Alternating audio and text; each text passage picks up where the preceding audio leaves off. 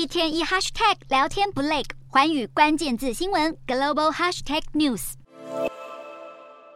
鲜嫩多汁的松板牛在寿喜烧锅中逐渐变色，沾上生蛋，令人食指大动。日本东京这家高级寿喜烧店，一份套餐至少都要三千台币，店中几乎都是外国游客，大老远跑来日本就是要花大钱享受。日本疫情解封后，外国游客逐渐回流，加上日元贬值，对不少外国富豪来说，日本是高 CP 值的旅游地点。例如，这位新加坡企业家待在日本一周的预算相当惊人。要体验日本美食，寿司当然少不了。这家米其林二星的寿司店店只有九个座位，在座几乎全是外国人。店内唯一的菜单只有一套要价超过八千台币的无菜单料理。寿司师傅亲手现捏的高级海鲜，再怎么贵都值得。除了餐饮业者外，日本旅宿业也准备好要迎接富裕层的住宿客。例如东京这间由意大利精品品牌参与设计的高级饭店，一晚房价将近五万五千台币。至于这间临近新宿车站的饭店，采光明亮，整个市区一览无遗，一晚房价也超过四万台币。不过，就在富豪大撒币的同时，对一般日本民众来说，日元贬值也让通膨压力上升。在全球一片升息下，日本银行持续采取宽松政策，让日元近期持续走贬。二十六日来到一美元兑一百四十三日元，眼看就要逼近一百五十日元大关，令外界猜测日银是否会进场干预。